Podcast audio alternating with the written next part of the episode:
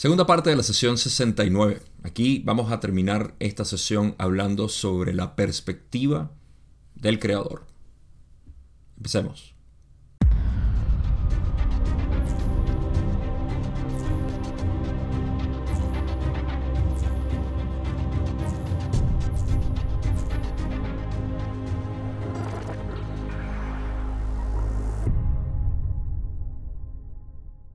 La razón por la cual le digo a esta última parte, la perspectiva del creador se va a hacer mucho más entendible conforme llegue a la pregunta 17, que es la más sustanciosa de lo que queda de sesión para poder entrar a esta visión de lo que es la realidad.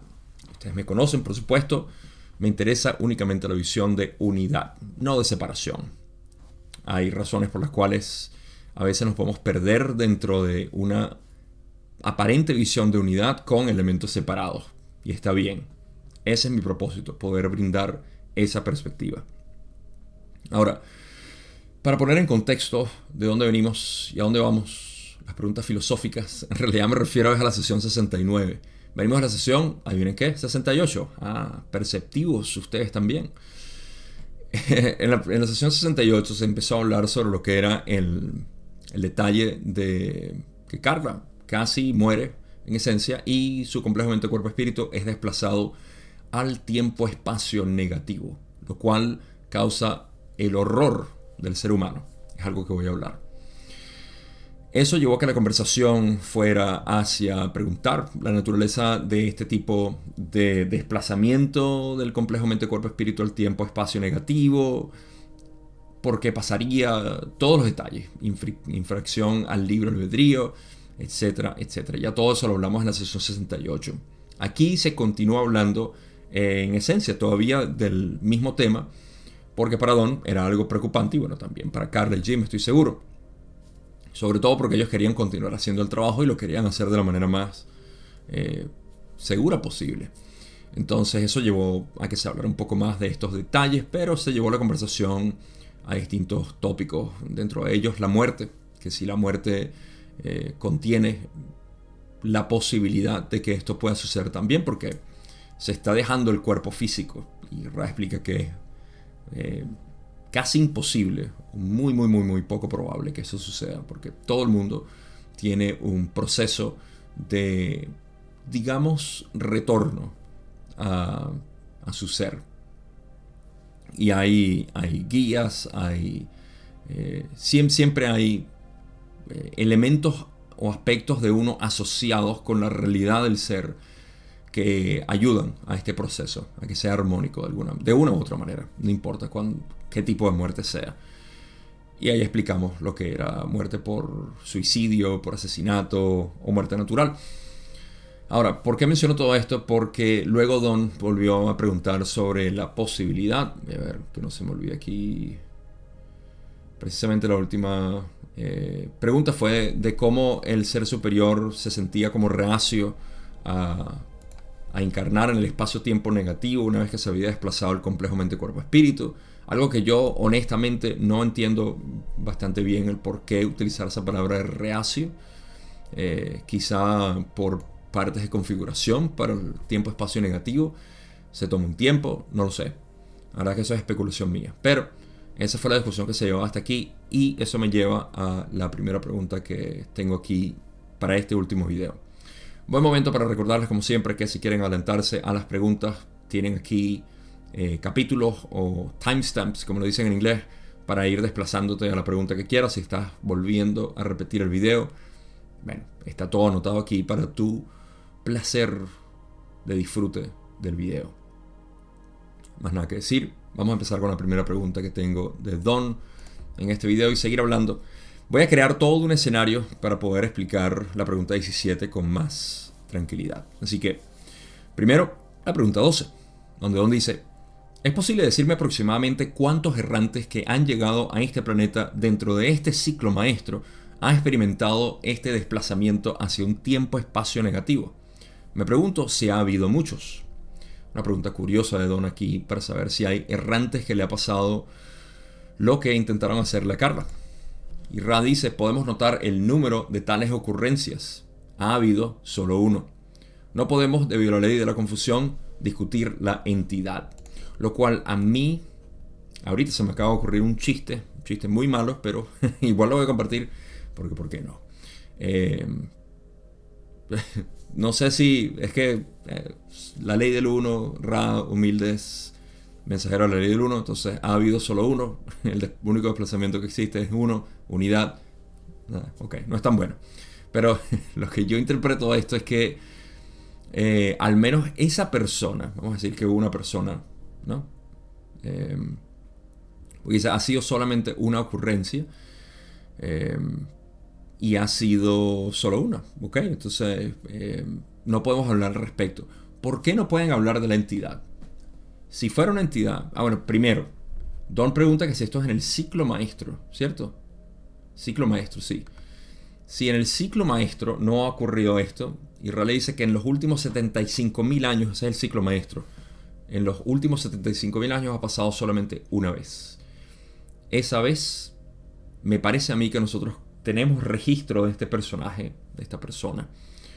Porque si no, Ra no hubiese dicho eso, me parece. Ahora, esto no es relevante, es simplemente una nota curiosa. Como saber, pues, quién, quién pudo haber sido. Eh, me parece que tenemos registro de la, persona. Porque Ra dice que sería infringir el libro albedrío hablar de esta, de esta entidad. Así que nada, una nota curiosa ahí, pero nada relevante. Pregunta 13. 13, por favor. Ahí va. Donde dice, dijiste que el yo superior es reacio a entrar en el espacio-tiempo negativo. ¿Es eso correcto? le dice, el proceso de encarnación implica encarnar desde el tiempo-espacio al espacio-tiempo. Eso es correcto. Ahora, aquí es donde está mi, eh, mi vacío mental. La verdad es que no sé eh, interpretar esto, es lo que decía al principio. El proceso de encarnación implica encarnar desde el tiempo-espacio. Porque Don le dice, o sea, le pregunta, tú acabas de decir que el ser superior es reacio a entrar al espacio-tiempo negativo. Y le dice que es correcto, pero explica también que el proceso de encarnación implica encarnar desde el tiempo-espacio al espacio-tiempo. Eh, me da que pensar mucho lo que significa el ser superior en este sentido. ¿Qué, visión tiene el ser superior como para eh, ser reacio a encarnar el espacio-tiempo negativo? ¿Tendrá que ver con la configuración previa? Eh, ¿Habrá un tipo de confusión habrá algún tipo de información que necesite del ser total. Recuerden, la, estructura del ser manifestado está, está, compuesto al menos en tres aspectos importantes que son el, complejo mente-cuerpo-espíritu. ¿okay? Luego está el ser superior, lo cual es una base de datos o recursos para poder guiar al complejo mente-cuerpo-espíritu. Una especie de, de mapa ¿sí? Y de hecho, Ra utiliza la palabra mapa aquí. Así que ese es el ser superior. No es una entidad, es una parte de ti, es un aspecto tuyo. Y luego está más cerca de la unidad el ser total. El ser total es el que le manda información al ser superior. Siempre. Entonces yo no sé si por la, eh, el fenómeno de convertirse o trasladarse al tiempo-espacio negativo, el ser superior de repente dice, no tengo manera de trazar el mapa tengo que recurrir al ser total. Y en ese caso el ser total eh, tiene que mandar la información necesaria, que obviamente es específica para ese complejo mente, cuerpo, espíritu. Todo esto con el propósito de, una vez más, regresar a la unidad, lo cual es eh, inevitable. Entonces, esa es mi, mi pobre interpretación del por qué el ser superior es reacio a entrar al espacio-tiempo negativo, porque de repente no tiene ningún plan. Y recuerden, el ser superior es el que traza el plan para la encarnación. Por ende, está reacio al principio porque no tiene plan. Tiene que sacarlo del complejo total. Esa es mi perspectiva, limitada. Lo admito y lo confieso, es limitada. Así que depende de cada uno de ustedes sacar sus conclusiones. Descargo de responsabilidad. Y pregunta 14. Donde dice, entonces, la entidad polarizada positivamente, haré esta, afirmación y veré si estoy en lo correcto. Voy a leerlo otra vez porque ese paréntesis está, es parte de lo que es el contacto de Ra y todo lo que ya ustedes saben de la versión particular de, de la versión reescuchada. Así que sin leer el paréntesis, porque es una afirmación que Don va a hacer y ver si está en lo correcto, Don dice, entonces la entidad polarizada, polarizada positivamente, cuando se traslada por primera vez al tiempo-espacio de una polarización negativa, no experimenta nada más que oscuridad. Luego, en la encarnación, en el espacio-tiempo negativo que el yo superior realiza, éste experimenta un entorno de espacio-tiempo negativo con otros yo polarizados negativamente. ¿Es esto correcto? Rale dice, eso es correcto. Vamos a hacer una... Creo que simplemente...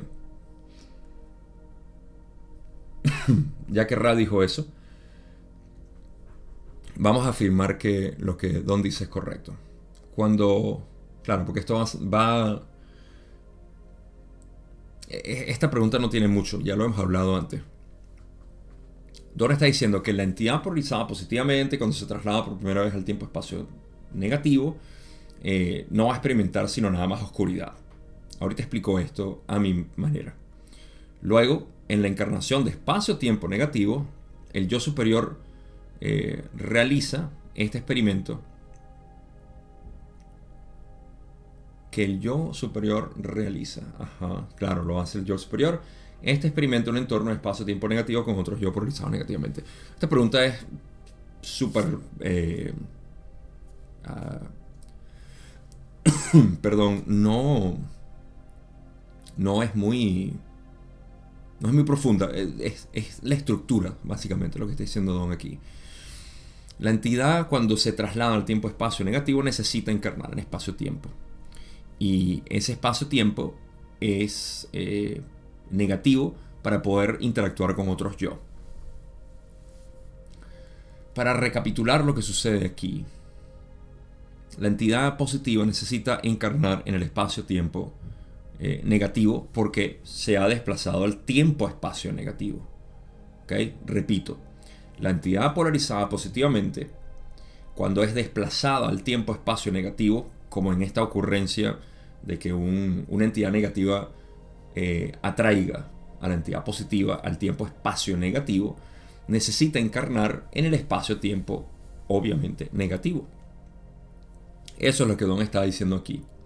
La parte particular que quiero notar aquí en cuanto a la afirmación de Don es que dice que cuando se traslada por primera vez al tiempo-espacio negativo, la entidad positiva, no experimenta nada más que eh, oscuridad.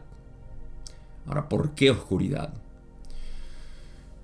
Imaginen que una entidad positiva únicamente ha sido condicionada a ver en unidad y no en separación. En esencia, no tiene en su base de datos lo que es vivir en separación. Al entrar a un tiempo-espacio negativo donde todo está fragmentado, al entrar a un tiempo-espacio donde tienes que experimentar aquello que no es, se siente confundida y necesita entender.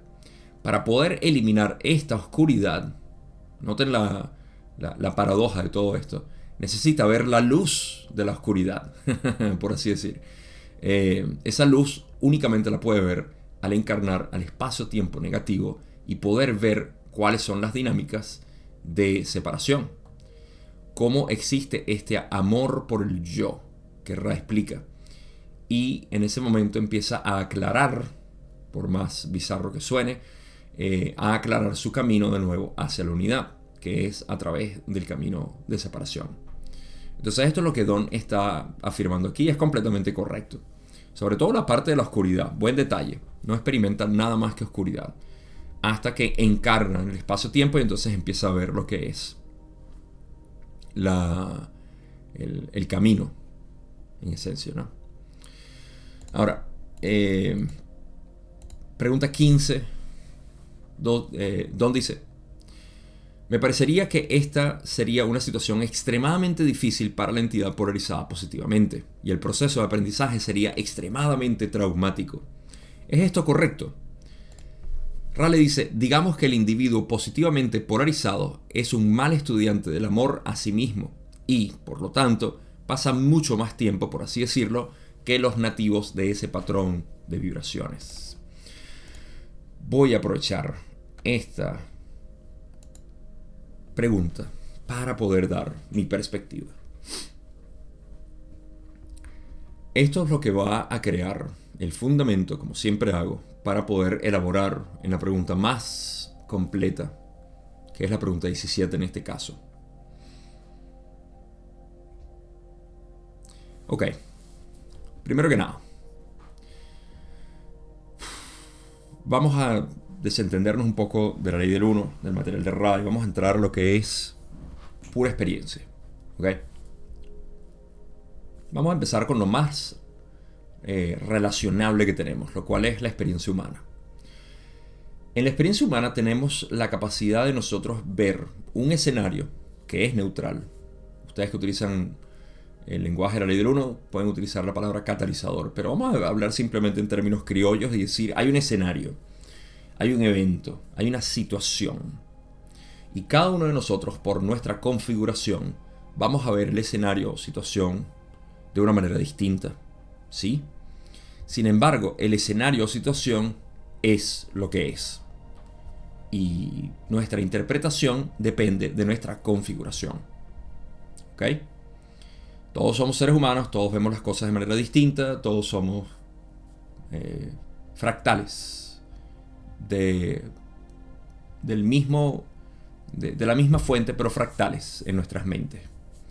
Esto depende obviamente de eh, nuestras inclinaciones, nuestras visiones de vida. Lo que para una persona es aterrador, para otro es simplemente maravilloso. Para que una persona algo es bueno, otro es malo, etc. No tengo por qué dar todas las polaridades aquí, pero eso es como nosotros tenemos una experiencia diversa en la humanidad. ¿Ok? Nada esotérico, nada extraño, es la verdad. Sin embargo, todos tenemos una visión humana sobre lo que está sucediendo. Todos tenemos una reacción digamos, emotiva hacia lo que está sucediendo. Eh, excepto el ser balanceado, por supuesto, que lo único que ve es amor. Ah, pero ahí voy, de hecho, ahí voy, así que mantengan eso en mente. El ser balanceado no tiene emociones o no se deja mover por emociones. La única emoción, si pudiéramos llamarlo eso, que siente es amor por todas las cosas. Y ahí es donde vamos hoy. Así que mantengan eso en mente. Pero el ejemplo que estoy dando de que cada uno de nosotros tenemos una visión distinta es algo muy real. Todos y cada uno de nosotros tenemos una visión distinta del mismo suceso, situación, evento. Y cuando reunimos todas estas visiones decimos, bueno, todas son humanas. Así que los ponemos, lo podemos poner bajo el, eh, bajo el toldo o lo que nos guarda en inglés dice umbrella, no sé cómo se dirá en español un término similar que quiera decir lo mismo. Bajo el mismo paraguas eh, estamos todos como humanos. Ustedes saben que esto se pone serio cuando me estoy sonando los dedos. Ahora, miren donde se pone más sincero en realidad, no serio. Si nosotros continuamos extrapolando a todas las situaciones nuestra visión humana, ah, también es una visión limitada. Porque si bien todos estamos bajo el paraguas de interpretación humana, de la situación neutral, entonces la visión humana va a también tener una visión o una perspectiva limitada al ser humano y la experiencia del ser humano. Entonces, así como cada uno de nosotros tenemos diferentes perspectivas, también existen diferentes perspectivas de no voy a decir extraterrestres, pero interdimensionales. Es válido. Pero en algún punto todas estas diversas visiones tienen que llegar a un final, tiene que haber una sola visión. De lo contrario, esto no fuera una creación realmente infinita. Sería contable. ¿Ok? Muy importante. Ahora, ¿cuál es esa visión única, perfecta, que puede observar todo, como ya dije, desde una perspectiva siempre la misma. y que todo lo ve con amor. El creador. No hay más nadie. Y esto no es porque yo lo digo, a un creador que está ahí que nosotros no somos. No, el creador debe ser todo. El creador debe abarcar todo. Si vamos a hablar de una verdad absoluta, tiene que ser incambiable, no puede ser relativa, debe ser eterna y permanente. Y eso es el creador. Ahora, ¿cuál es la perspectiva del creador?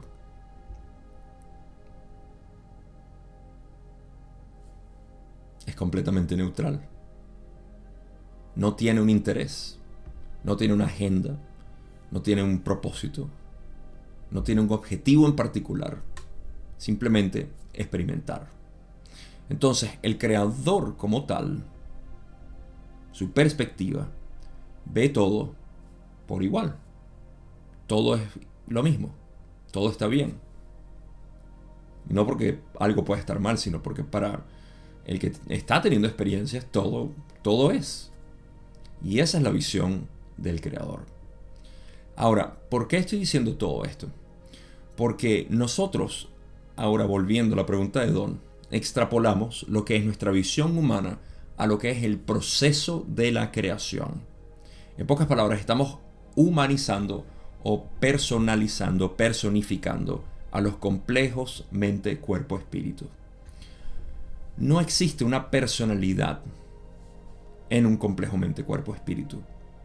Pudiéramos decir que existe una perspectiva, un vitral, un caleidoscopio en desarrollo, en evolución constante, en cambio, en transformación, que es el complejo mente, cuerpo, espíritu. Pero quien ve a través de este caleidoscopio es siempre el mismo creador. Sin embargo, el creador no se puede ver a través de un caleidoscopio y del otro y reconocer que es uno, siempre va a haber algo distinto. Porque está viendo a través de esta distorsión de sí mismo para poder decir, hey, aquí hay algo distinto. ¿Sí? De lo contrario, simplemente se ve a sí mismo y lo que ve es infinidad. ¿Sí? Esto no es un experimento extraño ni algo sacado del sombrero. Esto es algo real y lo puedes experimentar tú mismo a todo momento. Vivo enseñando esto. Y si eres un estudiante mío, sabes a lo que me refiero. Es la presencia que todos tenemos. Es conciencia. Si lo quieren utilizar, un término que ya está muy prostituido hasta cierto punto y continuará en su distorsión. Eh, pero yo ahora lo llamo presencia. Todos tenemos presencia. Nuestra presencia es inmutable. Lo que percibe la presencia es mutable. Y muta, por supuesto, se transforma. Pero manténgase conmigo en esto, porque esta es la clave. La clave es esa perspectiva del creador que está viendo todo por igual. Entonces, si nosotros podemos llevar nuestra perspectiva desde el ejemplo que yo di aquí como humanos, que decimos, no, no, no, no voy a invertirme emocionalmente a esto, voy a simplemente ver lo que es. ¿Ok? Y sin embargo, extrapolar esta visión incluso al universo, estamos viendo desde la perspectiva del creador. Entonces, en ese momento no podemos hablar de que los complejos mente, cuerpo, espíritus tienen una personalidad. En pocas palabras, yo, el ser separado, voy a graduarme a cuarta densidad y voy a tener otra experiencia. Tú no existes.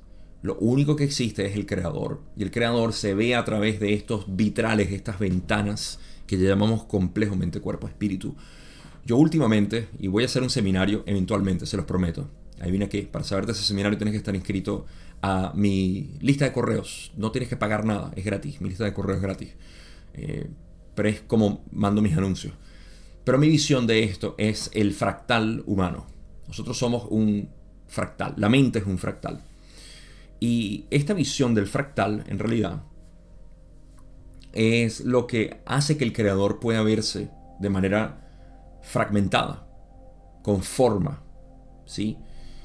Pero lo que existe detrás de todo fractal es siempre el mismo creador. Es el mismo juego. Entonces, al hacer esto, nos quitamos la necesidad de humanizar al resto de la creación, de darle emociones, de darle una personalidad que sufre y todo esto. La razón por la cual explico esto es porque Don acaba de decir aquí, me parecería que esta sería una situación extremadamente difícil noten las palabras, extremadamente difícil para la entidad polarizada positivamente. Y el proceso de aprendizaje sería extremadamente traumático. Y le pregunta a Ra, ¿es esto correcto?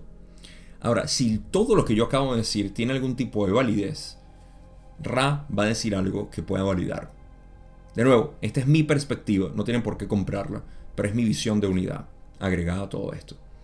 Noten que lo que Don está diciendo es, debe ser una situación extremadamente difícil y el aprendizaje sería extremadamente traumático. ¿Es esto correcto? Ahora, Ra ni siquiera ha dicho esto es parcialmente correcto. La respuesta de Ra es, digamos que el individuo positivamente polarizado es un mal estudiante del amor a sí mismo y por lo tanto pasa mucho más tiempo que los nativos de ese patrón de vibraciones. Todo lo que Ra dijo aquí es que la entidad, siendo un mal estudiante del servicio al yo, tiene que pasar más tiempo. Esto es lógico. La configuración mental de la entidad no está acostumbrada a ver en separación. Por ende, tiene que pasar mucho más tiempo interactuando con sus otros yo, con otros fractales que ven el universo en separación para poder avanzar. ¿Sí? Entonces, esto no es un paso en falso, no es un paso erróneo, no es un sufrimiento. En ningún momento Ra dice, sí, hay una congoja, hay un sufrimiento extremadamente difícil, es muy traumático. No valida nada de lo que Don dice, porque el complejo mente-cuerpo-espíritu no tiene personalidad. Lo que existe detrás del complejo mente-cuerpo-espíritu o fractal mental es el creador. Y el creador a pesar de que se ve de esta manera, se encuentra en una situación, digamos, eh, que toma tiempo, que, es difícil. No le importa. Es una experiencia más para el creador. Y entonces viaja a través de este eh, proceso lento y prolongado que es regresar a la unidad a través del camino de separación cuando ya se ha configurado enormemente de manera positiva. Pero para el creador esto es una fiesta en realidad, para el verdadero creador, no para las personalidades que a veces le damos a los complejos mente, cuerpo, espíritu. Entonces, frente a los ojos de Dios, el arcángel Miguel y Satanás son lo mismo. El creador no está a favor de Miguel.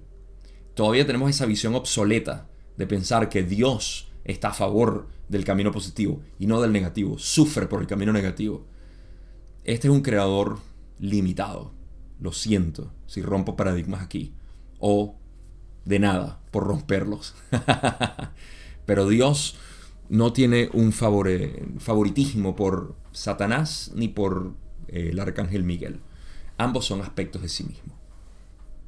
Este es el fundamento que les quise ofrecer. Así que eh, Manténganse porque esto va a ser increíblemente importante para lo que Ra dice en la pregunta 17. Pero para llegar a la pregunta 17 tenemos que pasar por la pregunta 16. Pregunta 16, Don dice, confundido, ¿no existe un proceso o forma por la cual la entidad, una vez fuera de lugar y... puntos suspensivos? Supongo que este error de ubicación debe ser una función de su libro albedrío de alguna manera. ¿Es esto correcto? Y Rale dice, eso es absolutamente correcto. Eh, Don al principio quiso hacer una pregunta estoy seguro que lo que quiso decir es que si existe algún tipo de proceso o forma por la cual se le pueda sacar a la entidad de esta situación. Don sigue naturalmente como buen humano eh, pensando que esto es una situación terrible, que hay que salvar a la entidad de estos demonios y de esta, esta parte negativa que debemos evitar. ¿Por qué debemos evitar? Si somos el creador, ¿cuál es el problema? Cuando somos el ego, ahí sí hay que evitar mucho. Nótenlo.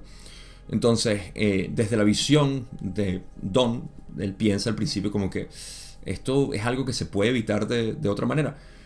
Pero luego Don cambia la pregunta y dice, supongo que este error de ubicación debe ser una función de su libro albedrío de alguna manera. Ah, clave aquí, porque el libro albedrío quiere decir que el creador se experimenta a sí mismo, no cae en... El libro albedrío es un mecanismo de seguridad eh, increíble para lo que es la, experimentación del ser. Y, y eso es porque la entidad negativa ni la positiva quieren hacer lo que son esto, esta despolarización por la cual pueden caer cuando infringen en el libro albedrío. Eh, esto lo voy a explicar si me acuerdo ahorita un poco, pero en esencia lo que Raleigh dice es que sí, es una función del libro albedrío, como ya sabemos que la entidad se quiera desplazar al tiempo-espacio negativo. Es su libre elección querer explorar a través de ese espacio. Ahora sí, fanfarrias, tambores. Llegamos a la pregunta 17. Don dice, ahora, este es un punto que encuentro bastante confuso para mí. Es una función del libre albedrío de la entidad polarizada positivamente moverse hacia el tiempo-espacio polarizado negativamente. Sin embargo, también es una función de su falta de comprensión de lo que está haciendo. Estoy seguro que si la entidad comprendiera plenamente lo que estaba haciendo, no lo haría. Es una función de su otro yo polarizado negativamente la creación de una situación por la que es, diría, atraído a esa configuración. ¿Cuál es el principio con respecto a la primera distorsión que permite que esto ocurra? Ya que tenemos dos porciones del creador, cada una de igual valor o igual potencial, digamos, pero opuestamente polarizadas. Y tenemos esta situación resultante. ¿Podrías decirme el principio filosófico detrás de este acto en particular? Déjeme decir, em, a modo de eh, prefacio a esta respuesta, que la pregunta de Don es una vez más enfocada en que existe, él está confundido, ¿no? dice, estoy confundido con esto porque me parece que es una función del libre albedrío de la entidad polarizada positivamente moverse hacia el tiempo-espacio negativo. Ya eso lo confirmó Ra. Sin embargo, también es una función de su falta de comprensión de lo que está haciendo, lo cual no es una excusa. O sea, falta ignorancia no es eh, creo que hay algo, no está la abogada Anabela por ahí, que me diga si esto también es parte de Argentina. Pero aquí dicen algo como que ignorancia de la ley no es eh, como que... Eh, no, no, te libra de culpas. La ignorancia de la ley no te libra de culpas. igual aquí, ¿no? La ignorancia de, de, lo que es, no... Mira, si tu libro albedrío no está infringido, te puedo manipular y te puedo llevar donde tú quieras. Y eso no es para nada una infracción. Eh, es simplemente el mecanismo de exploración natural que tiene el creador a través del libro albedrío, ¿cierto? Por eso es que lo voy a explicar ahorita. Eh, estoy seguro que si la entidad comprendiera plenamente lo que estaba haciendo, no lo haría. Claro, pero si, si comprendieras, no fueras ignorante. Si no eres ignorante, entonces no puedes ser manipulado. Tan simple como eso. Eh, es una función de su otro yo polarizado negativamente, la creación, claro, sí, sí.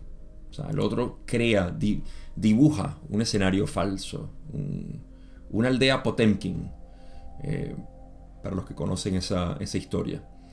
Potemkin Village en inglés. Supongo que se le dice aldea Potemkin. Potemkin era el nombre del, eh, del gobernador.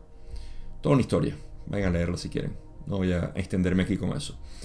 Uh, Don dice entonces que quiere saber cuál es el principio que opera bajo esta primera distorsión del libro de albedrío que permite que esto ocurra. Porque hay dos porciones del creador, muy perceptivo una vez más, dos porciones del creador, cada uno de igual valor. Y bueno, esto lo exploramos al final, de igual potencial, o, pero opuestamente polarizados y tienen una, esta situación resultante. ¿Cuál es el principio filosófico? Aquí vamos con Ra a hablar de esto. Ra dice, hay dos puntos importantes respecto a esto. En primer lugar, podemos señalar la situación en la que una entidad obtiene un mapa de ruta que está mal marcada y, de hecho, es bastante incorrecta. La entidad se pone en camino hacia su destino.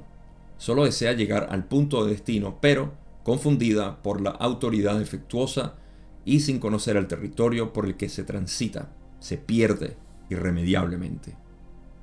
Aquí encontramos el recorrido de lo que es el, viaje que estaba hablando que podemos hacer desde la perspectiva del creador. Donde fíjense que lo que existe en la entidad no es más que la ventana por la cual el creador se experimenta a sí mismo. Cuando se ve a través de esta ventana, eh, hay un solo camino, hay un solo eh, objetivo, un solo destino. ¿sí? Ese destino es la unidad, el, regreso a la unidad. Ahora, eh, de los dos puntos, este quizás es el más importante, el, de, el de entender, como ya dije, ya creé el fundamento para esta respuesta. Esta, este, este regreso al ser, vamos a ponerlo de una manera. Si, si retrocedemos a, lo que es el principio de la creación, al octavo en general, ¿cuál es el propósito de la creación? Mucha gente diría, bueno, el propósito es regresar a la unidad. Porque hablamos de la creación y bueno, vamos a explicar un poquito más. El principio de la creación es la fragmentación de la unidad en aparentes porciones separadas. De sí mismo, pero separadas. Y el, el objetivo final es reunirlos otra vez. Em, un rompecabezas es la mejor metáfora que puedo utilizar. ¿Por qué un niño rompe un rompecabezas? ¿Por qué lo desarma? Bueno, el objetivo es tenerlo de nuevo. Pero estamos obviando cuál es el juego del niño aquí. El verdadero propósito es realmente tenerlo como lo tenía al principio. Si fuera así, no lo desarmaran en primer lugar. Entonces, ¿cuál es el objetivo real de la creación o del creador al fragmentarse de esta manera? ¿Qué es lo que hace un niño? ¿Acaso no se divierte y juega buscando cómo armar el rompecabezas. Esto es precisamente lo que está haciendo el creador. Está armando su rompecabezas para ver la unidad real dentro de la aparente separación de piezas. En realidad todas son uno. Y estas piezas podríamos decirlo que son fractales, pero no voy a llegar a ese nivel de profundidad, a pesar de que voy a hablar de la mente como fractal todavía. Eh, entonces, el propósito de todo esto no es la unidad. La unidad es el origen y es el final, por supuesto, pero el propósito es experiencia. Entonces, cuando sabemos que lo único que existe es la perspectiva del creador, no puede haber una segunda perspectiva, porque estaríamos admitiendo algo más dentro de la infinidad. Y si admitimos algo más dentro de la infinidad, termina siendo parte de la infinidad. Por ende, no puede haber otra perspectiva que la infinidad. O como dice Real, la infinidad inteligente. Esa infinidad inteligente es Dios, el creador. ¿Por qué hice todo el fundamento anterior? De saber que nuestra visión personal es limitada ante la visión de otras personas ante una situación. Del mismo modo, nuestra visión humana, sentimental, emocional, es limitada con respecto a la visión absoluta del Creador. Entonces, no hay una otra visión que no sea la del Creador. Y una vez más, eh, aquellos que están estudiando conmigo esta bella este bello método que tenemos del camino directo, saben a lo que me refiero, que esta visión del creador es ese punto neutral que todos somos, la presencia, la cual no ve en polaridad, no dual. Y esta visión no dual de la del universo, de la creación, te permite ver sin las los cosas que le ponen aquí a los caballos para que no puedan ver para los lados las limitaciones. Porque sabes que todo está bien. Y ni siquiera todo está bien, todo simplemente es. Em, y aquí es donde radice, ok. En primer lugar podemos señalar la situación en la que una entidad obtiene un mapa de ruta que está mal marcada. Esta es la entidad, ¿no? Que, y la, metáfora de ellos, la analogía, es que es un, eh, un mapa mal marcado y que está bastante incorrecto. Sí, porque la incorrección aquí está en que se va a ir por el camino de separación. En pocas palabras, es un desvío innecesario. Es un desvío en la ruta innecesario, donde vas a dar vueltas y vueltas y vueltas por otro lado para luego salir, porque eventualmente sales. No hay paso mal, eh, dado. Todos los pasos son hacia la unidad, pero sí hay pasos que te llevan en círculos constante. Y eso es precisamente lo que yo enseño también. El camino directo es directo para no estar dando todos estos pasos que al final siempre te llevan a lo mismo. Y por eso es que adoro tanto este método. Eh, entonces, al, al saber esto, todos y cada uno de los pasos que nosotros estamos dando es en esencia en positivo o digamos en, en pro de la unidad. Lo único que importa aquí es la experiencia que se, que se da. Es como en una, en una vacación cuando te pierdes. ¿Qué importa que estabas en el resort y que estabas cómodo durante todo el fin de semana la semana completa y todos los eventos programados fuiste y atendiste porque estaba programdo y lo más entretenido es cuando sales del resort o donde sea en casa de tu tía o donde sea que vayas a vacacionar y de repente te pierdes. Y te pierdes y el temor que si me pasa algo y todo esto y al final cuando regresa, no importa las arepas que te hizo tu abuela, si eres venezolano o colombiano, no sé si comen arepas donde sea. Eh, no importa lo que haya pasado, lo más fascinante fue esa experiencia de perderte. Lo mismo pasa aquí. La experiencia, la perspectiva del creador perdido aquí, da lo mismo. Ra dice, la entidad se pone en camino hacia su destino con este mapa mal marcado, confundido, perdido solo desea llegar al punto de destino, pero confundido por la autoridad efectuosa, en este caso la entidad negativa que hizo que se perdiera por ahí, el pillo del universo, y sin conocer el territorio por el que se transita, se pierde irremediablemente. Nada de esto es malo, nada de esto es algo que deberíamos evitar, únicamente visto desde la mente limitada, la mente que teme, la mente que está contraída, que necesita ser salvada de algo, ¿no?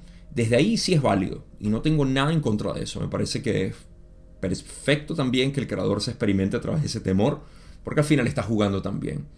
Sin embargo, yo no puedo hablar desde ese punto de vista, sino desde la perspectiva única que somos. Y en ese caso, el perderse es otra experiencia más, no es ni buena ni mala, es simplemente otra experiencia más. Y sabemos que el propósito de esta creación es experiencia, como ya expliqué. No es llegar a la unidad lo más rápido posible. Es como la música. La música no tiene sentido, no tiene ningún propósito, no tiene nada. La música es insensata. Si el propósito de la música fuera llegar a la nota final, los mejores músicos serían los que acaban más rápido, que tocan una nota y se fueron a su casa. No, la música es divagar y jugar y tocar cosas raras y hacer que la gente se mueva o uno mismo moverse. Es eso, bailar tampoco tiene propósito. No es pasos para acá, siete para allá, tres para acá y para tal, y te terminas aquí. Bueno, de repente coreografía y eso, pero eso no es un baile de verdad. Un baile de verdad tú estás moviéndote como te provoca. No hay ninguna combinación específica, simplemente mueves el cuerpo como te provoca. Ese es el verdadero baile. El baile organizado ya es un poco incómodo. para mí lo es. Lo siento, ustedes con su... Eh, una vez más los argentinos con Creo que es un poco organizado, no sé, de repente yo soy ignorante en todo esto, pero me parece que el, el tango, ¿no? El tango es como, me parece muy, muy planificado. Hermoso, por supuesto, pero... Ah, si ustedes me vieran bailar, se rieran. pero no estamos hablando de bailar. Vamos a hablar del libro albedrío, que es lo otro que dice Raki. Así que espero que me sigan hasta ahora. Ra habla del libro albedrío porque fue una pregunta que Don tuvo ahí implícita. Y dice, el libro albedrío no significa que no habrá circunstancias en las que los cálculos sean incorrectos. Esto es así en todos los aspectos de la experiencia de vida. Aunque no hay errores, hay sorpresas. Ah, esta es la parte hermosa. ¿Se dan cuenta? Aunque no hay errores, hay sorpresas. ¿A quién no le gustan las sorpresas? No hay errores porque no hay un paso mal dado. No hay un paso hacia atrás, todos los pasos son en experiencia hacia la unidad.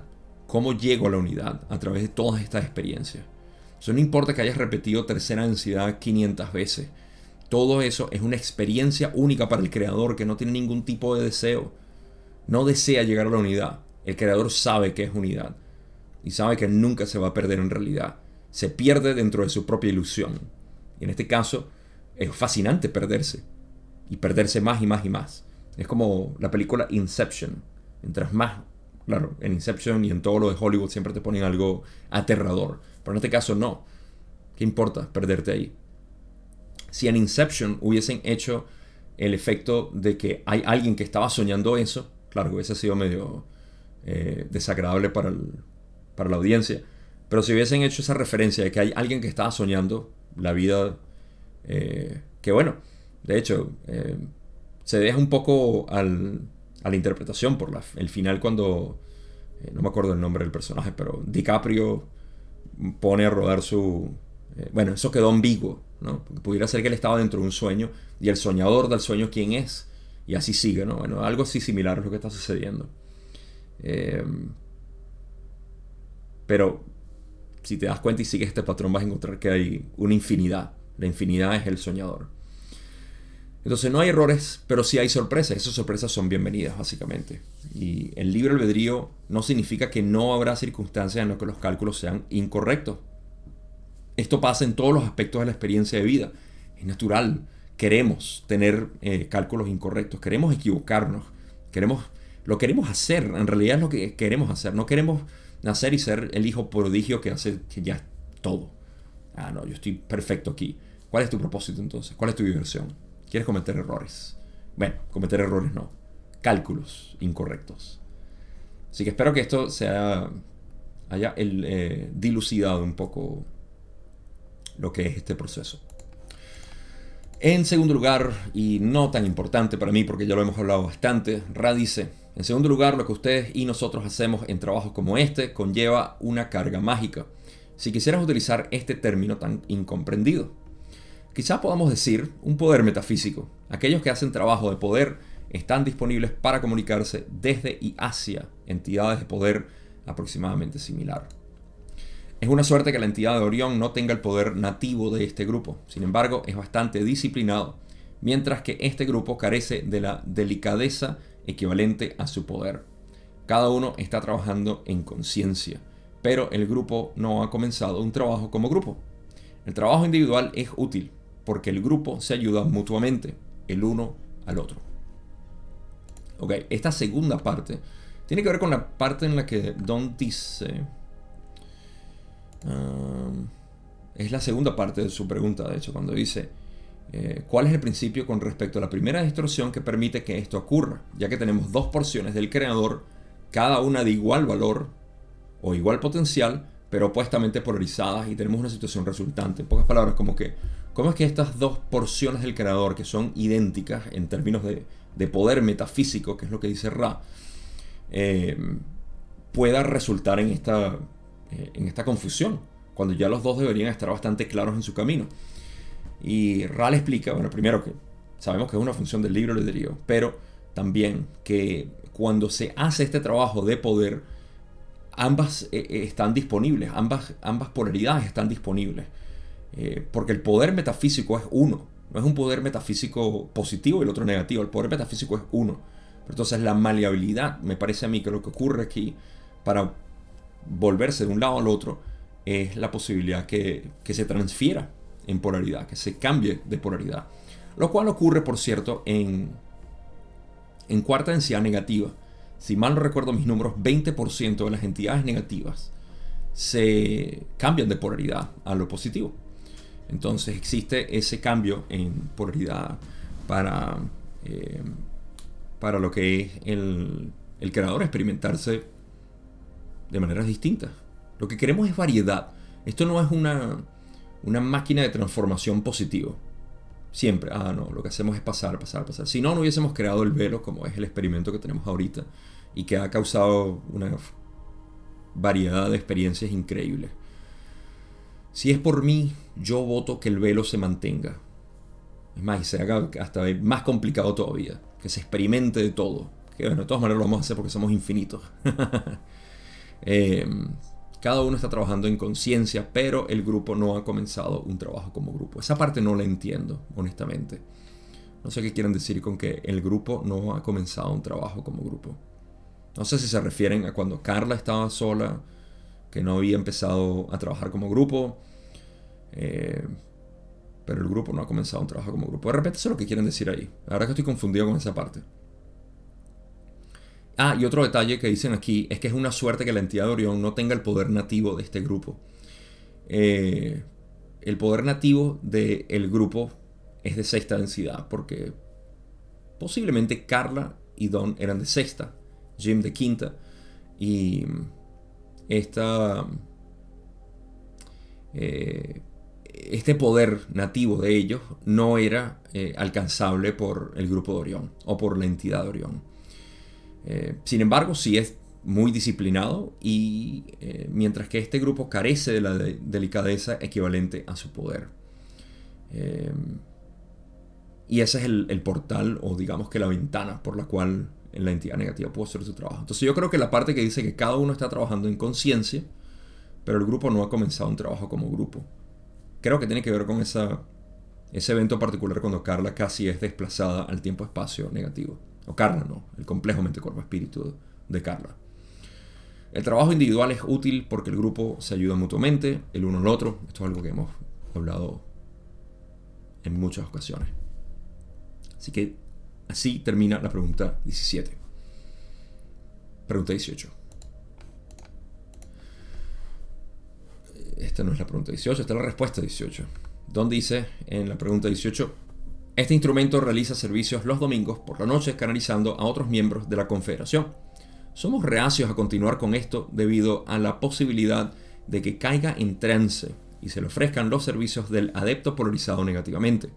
Existen salvaguardias que para crear una situación en la que no pueda entrar en trance más que en un trabajo protegido como este. Ra le explica, hay tres. En primer lugar, el instrumento debe mejorar el tabú con subconsciente disciplinado de no solicitar a Ra. Esto implicaría un pensamiento diario, consciente y serio. La segunda salvaguardia es abstenerse de abrir el instrumento a preguntas y respuestas por el momento. El tercero es bastante burdo en su apariencia, pero es suficiente para mantener al instrumento en su complejo físico. La mano puede ser sujeta. Simple. Ah, Don obviamente estaba preocupado porque Carla seguía haciendo canalizaciones conscientes con la Confederación y quería saber si había algunas protecciones, más allá de las protecciones que tenían en esa, en esa canalización y bueno, a diferencia de lo que podían hacer durante el contacto de Ra. Y Ra le dice que hay tres. En primer lugar, tienes que. Carla tenía que ya mejorar esa, esa inclinación que tenía a buscar a Ra por querer responder las preguntas a través de la conciencia de Ra, que es lo que ella canalizaba con este material. Entonces, tenía que trabajar y esto implicaba pensamiento diario consciente y serio. O sea, entrenar básicamente. No debo contactar a Ra. No debo contactar a Ra a menos que sea en este, eh, en este setting que tenía, en este, este ambiente bien, bien establecido con Don y con Jim. Eh, esa era la primera. La segunda era abstenerse de abrir el instrumento a preguntas y respuestas por el momento. Me imagino que eh, abrirse a preguntas y respuestas de ese tipo, no estoy seguro. Sí, no, no estoy seguro de qué tipo, porque durante las canalizaciones conscientes siempre habían preguntas y respuestas. Así que, por el momento, no sé. El tercero es bastante burdo en su apariencia, pero suficiente para mantener el instrumento en su complejo físico, lo cual era sujetar la mano. Que es algo que ya Raleigh creo que le había recomendado a ellos, que le agarraran la mano a Carla, que eso ayudaba. Y era como para mantener, porque es difícil entrar en un trance así. Don pregunta más sobre esto en la pregunta 19. Dice, entonces, estás diciendo que simplemente sostener la mano del instrumento durante las sesiones de canalización, esto evitaría el trance. Raleigh dice, esto evitaría aquellos niveles de meditación que necesariamente preceden al trance. También en el caso que, por improbable que parezca, la entidad aumentara su capacidad de abandonar el complejo físico, la infracción áurica y la presión táctil harían que el complejo mente-cuerpo-espíritu se abstuviera de irse. Eh, sí, esta parte es interesante porque la razón por la cual la entidad negativa eh, puede hacer esto, voy a, voy a expandirme un poco aquí. La razón por la cual la entidad negativa podía hacer esta incursión es porque Carla se abría a un trabajo con Ra. ¿sí? Y eso implica decir, quiero conciencia de sexta densidad. Y algo sucedió durante la sesión eh, mencionada aquí, la sesión de la canalización consciente, donde eh, estaba canalizando a la Tui y de repente eh, empezó a decir, soy Ra, soy Ra, y respondía a la pregunta. Había una interferencia. Ahora, yo no creo que haya sido Ra, para mí es una interferencia. Y de hecho, una vez más, aprovecho para decir, de repente cuando escuchan a esas personas que dicen canalicé Ra o Ra o todo esto, eh, tómenlo con un granito de sal, como dicen en inglés, porque es muy difícil de verdad poder canalizar una entidad de sexta densidad sin tener un, preparativo y, y, ser, ser dedicado a este tipo de trabajo. Me parece que es, como decir, mira, a través de, no sé, de, mi antena hecha con un gancho de ropa, puedo interferir eh, o puedo canalizar, no sé, el internet satelital no creo. Yo creo que uno tiene que refinar ese metal para una antena que sea mucho más eh, sintonizada y programada, ¿no? Entonces, cuando la gente dice, no, yo sí hablo con RAI, tengo canalizaciones con RAI y eso, eh, es posible que una entidad negativa se esté haciendo pasar por RAI. Ahora, recuerden que lo que hace una entidad negativa aquí no es necesariamente asustar al canal, quieren utilizar el canal. Entonces, es muy común, y esto es eh, digamos que literatura básica para canalización. Las entidades negativas te van a dar siempre 90% o 95% material positivo para poder crearte esta ilusión y luego te lanzas 5% negativo para, para poder desvirtuarlo. Solamente toma un poquito para desvirtuar toda la información positiva. Y esto lo seguimos viendo con gente que canaliza constantemente sin los preparativos. A mí no me parece que las canalizaciones sea algo que uno deba hacer como, como ser humano occidental en realidad. Eh, lo lamento, yo sé que hay muchos de ustedes que canalizan, eh, pero es mi, posición. No, no, tengo nada en contra de la canalización. Una vez más, el creador se experimenta como quiera. Pero yo la verdad es que no veo ningún tipo de eh, beneficio a canalizar. Absolutamente ninguno. A menos de que sea un servicio dedicado para los cuales yo solamente tengo en referencia a los de Ellen Research. No me ha importado, sé que hay otras personas que se dedican a canalizaciones y la verdad es que las canalizaciones parecen que son bastante positivas. Pero al fin y al cabo, todo esto, ¿para qué tanto canalizar información? ¿Por qué no simplemente confiar en la presencia de tu ser? Eso es lo que a mí me... a veces me... No sé, me hace... me hace poner en duda ¿no? La, información que muchas personas dan. No, es que me lo dijo esto, me lo dijo lo otro, me recibí información de aquel, del otro. ¿Qué tal la información tuya? Háblame de ti, cuéntame de ti. Si dejamos todas las canalizaciones que has hecho a un lado, ¿qué dices tú? ¿No? Eh, así que existe ese riesgo, porque lo que hace la entidad negativa siempre es poner una, un espejismo, ¿no? Ellos manipulan la luz. Entonces eso es lo que le pudieron haber hecho a Carla. Es un caso, digamos, un poco drástico lo que iba a suceder con su vida humana, pero en otras eh, canalizaciones existe siempre ese riesgo. Pero bueno, aquí estamos celebrando la multiplicidad de experiencias que todos tenemos que hacer. Una vez más, no tomen esto como que nadie debería canalizar ni nada. O sea, yo no tengo ideales, hermanos míos. Simplemente hablo mi realidad con honestidad. Me parece que es innecesario los maestros más respetables de toda nuestra historia no canalizaban nada, hablaban por sí mismos. Y esa verdad era mucho más potente que la de una canalización. Es que lo dijo Ra, ah, es que lo dijo Quo, ah, es que lo dijo Crayon, ah, es que lo dijo la madre, no sé qué, y la Virgen. Bah, no me importa.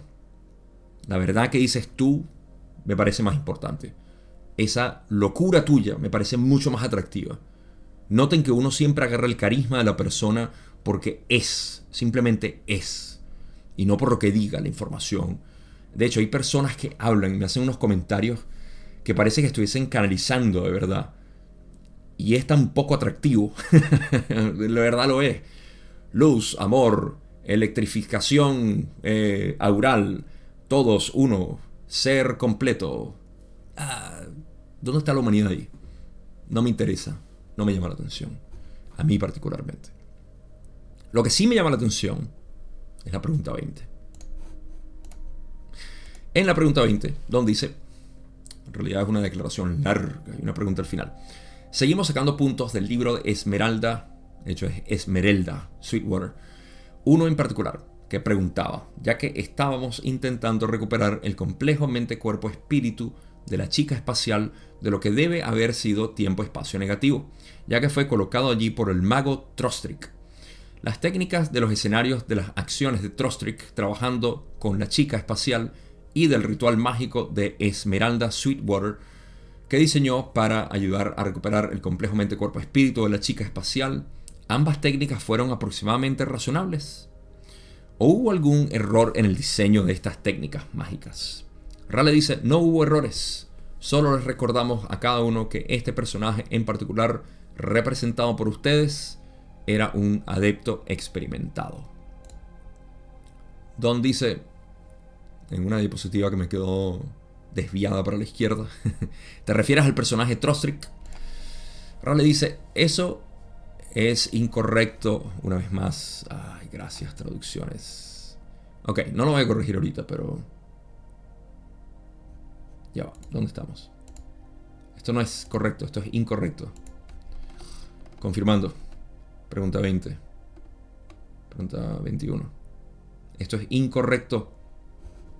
Ok. ¿Saben qué? Lo voy a hacer porque lo hice otra vez, lo voy a hacer ahorita, otra vez. Este. Ok, ¿por qué pasa esto? Mientras lo voy corrigiendo, les explico. Eh, mis traducciones han hecho, se han, se han hecho, gracias a la colaboración de muchos, de manera automática. Y eso hace que, por alguna razón, el traductor haga una incorrección en la corrección de lo que debería ser. En este caso es lo incorrecto. Y por eso que necesitamos gente como tú. No mentira, ya tenemos gente que está revisando todo esto. Vamos a hacer un buen trabajo. Se los prometo. El mejor trabajo que podamos. Lo sé. No es perfecto. Nada es perfecto. Excepto Dios. Ajá. Entonces, aquí decía que no era Trostric como tal. Ra dice, eso es incorrecto. Nos referimos a Esmeralda, como se llamaba a esta entidad imaginaria. Podemos señalar que sería útil una larga práctica en el arte que cada uno intuye aquí. No podemos hablar de metodología porque la infracción sería muy grande. Sin embargo, hablar de esfuerzos grupales es, a medida que examinamos cada uno, una mera confirmación de lo que ya se conoce. Por lo tanto, podemos hacer esto. Tenemos la energía disponible para una consulta bastante breve. Ok, entonces ahora sí puedo hablar de esto. Es que me incomoda algo que sé que no es... Tenía que corregirlo. Así que lo hice.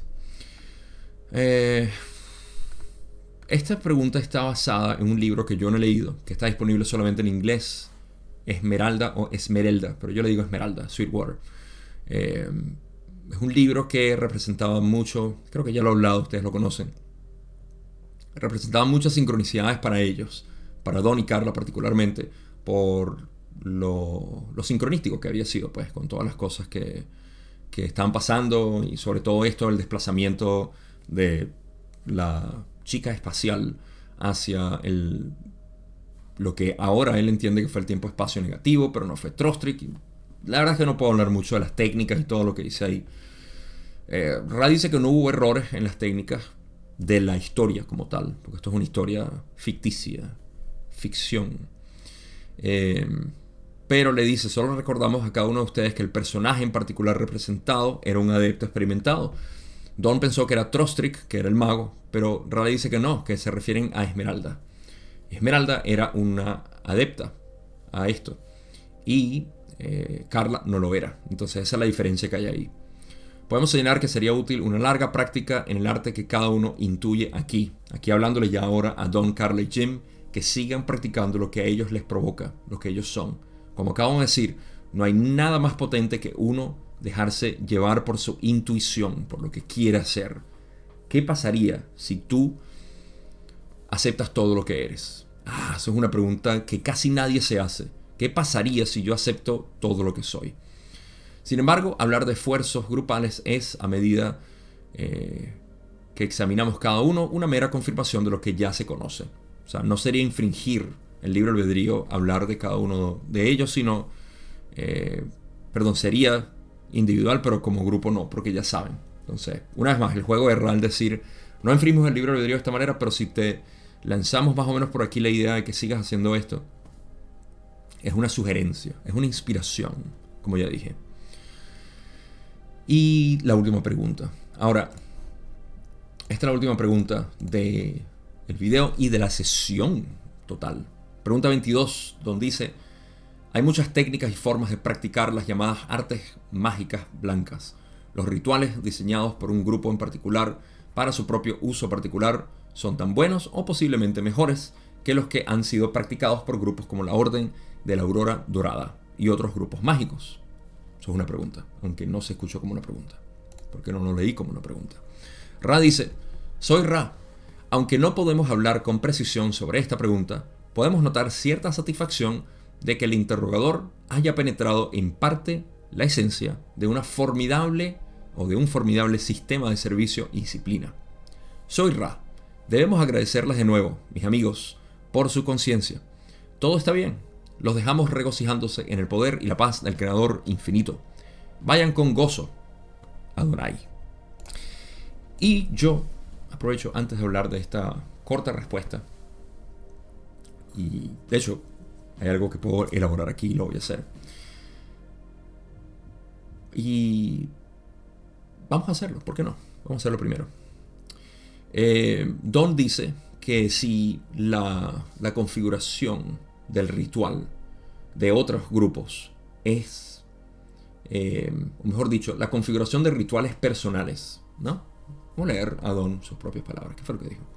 Los rituales diseñados por un grupo en particular para su propio uso particular son tan buenos o posiblemente mejores que los que han sido practicados por otros grupos como la Orden de la Aurora Dorada y, otros grupos mágicos. Queriendo decir básicamente que si los rituales que uno diseña y practica para uso particular o en grupo con otras personas eh, es igual o hasta mejor ¿no? Y eh, que esos, qué sé yo, ah, los rituales que a veces la gente sigue porque lo hacía una orden específica o porque son reconocidos de Egipto y no, este es el ritual de no sé qué, de no sé dónde y le dan una fanfarria enorme a este ritual porque, ok, eh, ¿acaso los rituales que nosotros hacemos con lo que sea, prendes un incienso, rezas a un ángel, después te lavas las manos y qué sé yo, lo que sea que te, te provoque inventar hacer a ti, porque te nace. ¿Acaso eso es igual o más, más, más importante y más fuerte? Ra dice, no podemos hablar con precisión sobre esta pregunta, pero podemos notar cierta satisfacción de que el interrogador haya penetrado en parte la esencia de un formidable sistema de servicio y disciplina. Es una manera de decir, no te puedo responder, no te puedo decir que sí, porque eso sería infringir el libro de albedrío, pero notamos que estás, penetrando. Dicen, tenemos cierta satisfacción de que el interrogador haya penetrado en parte la esencia de un formidable sistema de servicio y disciplina. ¿Cuál es el sistema de servicio y disciplina? El uno mismo crear sus propios rituales, lo que te sirva más. ¿Por qué? Bueno, porque si bien estos rituales de la Orden Dorada, de Egipto, de no sé qué. Hay un tipo que se llamaba Aleister Crowley, que es mencionado aquí en la Ley del Uno y Don lo seguía bastante, quien se convirtió en una entidad que él, era, notablemente positivo, dice Ra, y eventualmente se convirtió en algo muy distorsionado y confundido y está todavía, al menos en 1981 todavía estaba en proceso de sanación porque se convirtió, creo que el tipo decía al final que era el enviado de la bestia, del 666 y todo esto. Se volvió, vamos a llamarlo loco en ese sentido. Se desvirtuó enormemente su camino positivo y trabajó con esto de la orden dorada y todo lo demás. Ese es el poder que pueden tener estas, estos rituales. Para mí, todos estos rituales que se hacen y que si es hecho por un grupo, una secta específica, por ejemplo, los, eh, los monjes tibetanos tienen rituales tras rituales tras rituales, pero sabemos cuáles son sus usos. Y es algo muy diferente. eso quiere decir que nosotros tenemos que agarrarnos estos eh, rituales y hacerlos. Mira, en el mejor de los casos para mí puede resultar en algo similar a lo que obviamente hacen allá entre todos unidos.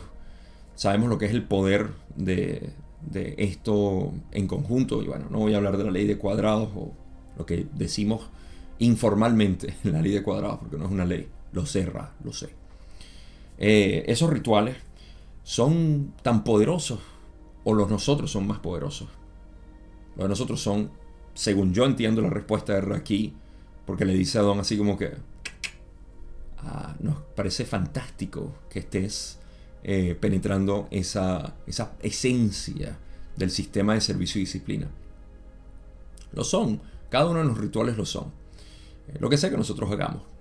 Mi ritual matutino es bastante básico y simple, como soy yo. Ahí, echado, simplemente, tengo mis asociaciones, reconozco mis aspectos, noto mi dirección, y eso es todo. Eh, no es nada elegante, no es nada adornado ni eh, ni faramallero. Eh, y para mí eso es tan importante y más que cualquier otro ritual, porque es que yo nunca me he sentido atraído hacia los rituales. Ah, he hecho ejercicios de chigón, he hecho cualquier otro tipo de cosas, de, apertura de ceremonia para algo, y rezar y pedir y llamar, todo esto. A mí particularmente no me llama la atención eso. A, mí, ok. Eh, de repente soy un hereje de la espiritualidad. Pero eso soy yo. Y yo me siento muy en paz y en armonía conmigo mismo al yo haber diseñado mi, propio, mi propia manera. Me siento a gusto, me siento como en casa. Y me gusta hacer las cosas de mi manera. Eh, no me gusta que me digan qué debo hacer. Siempre. Creo que muchos de ustedes se relacionan conmigo ahí. Entonces, esa es la respuesta que le da Ra aquí. Eh, para mí, sí. Para mí tiene más valor. ¿Por qué? Porque estos rituales de antaño y que se siguen utilizando en grupos y sectas se pudiera decir que tienen su propio egregor, si lo quieren ver así, ¿no? Tienen su propia fuerza y potencia. Entonces se puede utilizar, claro. Pero ¿acaso en estos egregor no existe la posibilidad también de, de tener eh, interferencia? Ah, no sé. Eso lo dejo a conciencia de cada quien. Pero lo que también les traigo conciencia de todos es que este es el final de esta sesión. Ahora, algo particular aquí es que yo nunca, nunca he puesto la pregunta cero, si podemos decir eso, que es la declaración de que Ra siempre dice, nos comunicamos ahora, soy Ra, ta, ta, ta, todo esto. Y rara vez pongo la última pregunta. Y esta es la primera sesión donde pongo la pregunta cero o la declaración de, de Ra al decir, estoy aquí, nos comunicamos. Eso lo puse en el video pasado y lo que es la pregunta última, que es donde Ra se despide. Es la primera vez que lo hago. Curiosamente, estamos entrando a lo que es la mente arquetípica y el tarot. Ah, ¿sabes lo que es el tarot? Ya viene pronto.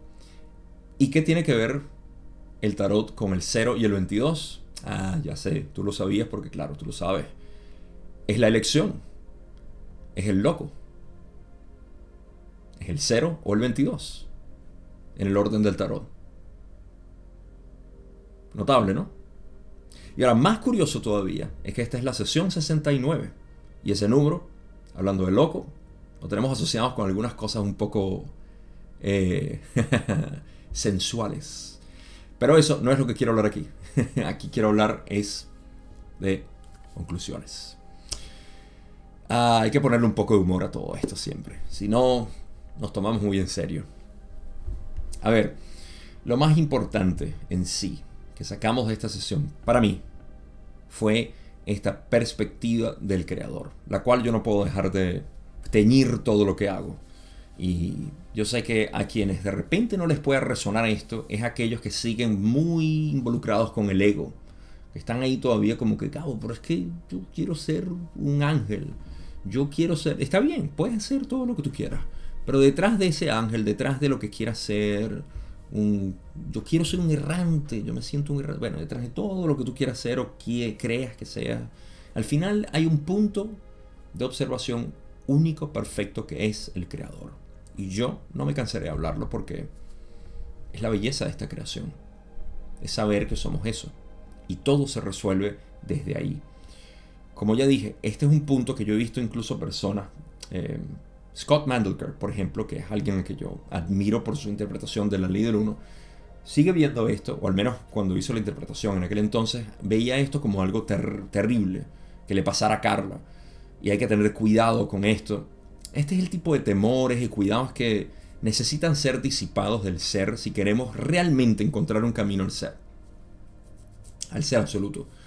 Y, es curioso porque Scott Mandelker de hecho es un asiduo grande del budismo, eh, del hinduismo en sí.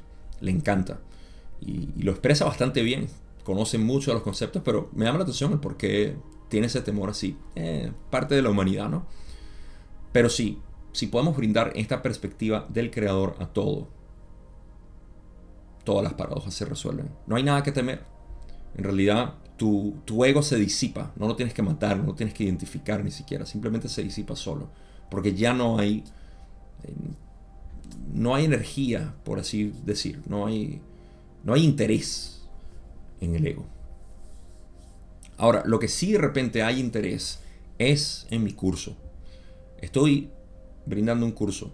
De hecho, estoy brindando varias cosas. Pero el curso que pueden comprar, de verdad, con un precio simbólico, eh, lo encuentran en la descripción de mi video. Es cómo vivir la ley del uno a través del camino directo, que es el reconocimiento de tu ser. ¿Quién eres? Este curso son seis semanas en las cuales vas a ir por el proceso de soy algo, no soy nada, soy todo. Y te doy las herramientas para que puedas vivir esto sin ningún tipo de conocimiento metafísico, nada esotérico, nada rebuscado, solamente tu experiencia. Y eh, lo puedes tomar cuando quieras, está disponible, eh, son seis semanas que vas a ir Y al final, adivina que tienes una llamada conmigo para hablarlo. Lo hablamos en persona, ¿qué tal? Lo podemos discutir, no es que tú estás solo ahí. Al final que hagas el curso, anota todas tus preguntas, quiero hablar del curso contigo. Así que eso es una de las cosas que eh, tengo disponible para ti, pero también tengo otras sorpresas. Estoy trabajando con grupos, personas como tú, fantásticas, que todos queremos reunirnos y hacer distintos, eh, distintas exploraciones a través de lo que es este camino ah, hacia la no dualidad. Y bueno, todo eso si quieres enterarte, primero tienes que estar suscrito a mi lista de correos. Eh, quieres suscribirte a mi lista de correos gratis, simplemente métete ahí abajo en la descripción y te van a llegar, te va a llegar mi curso también. yo lo que quiero dar es bastante, así que recibes todos mis correos, mi mini curso de filosofía existencial. Eh, y ya, por ahí recibes notificaciones, anuncios especiales, específicos que normalmente no publico en mis redes sociales, porque las redes sociales las dejo de último recurso para anunciar cualquier cosa. Eh, ahí te enteras. Y ya, puedes trabajar conmigo directamente, puedes unirte a uno de estos grupos que son fantásticos, ¿verdad? La pasamos súper bien. Tenemos un grupo de Telegram especial para el grupo que hago. La verdad que es una buena experiencia. Si quieres saber los detalles, eh, incluso escríbeme aquí un comentario y te respondo. Pero ya, eso es todo. Propaganda, lista.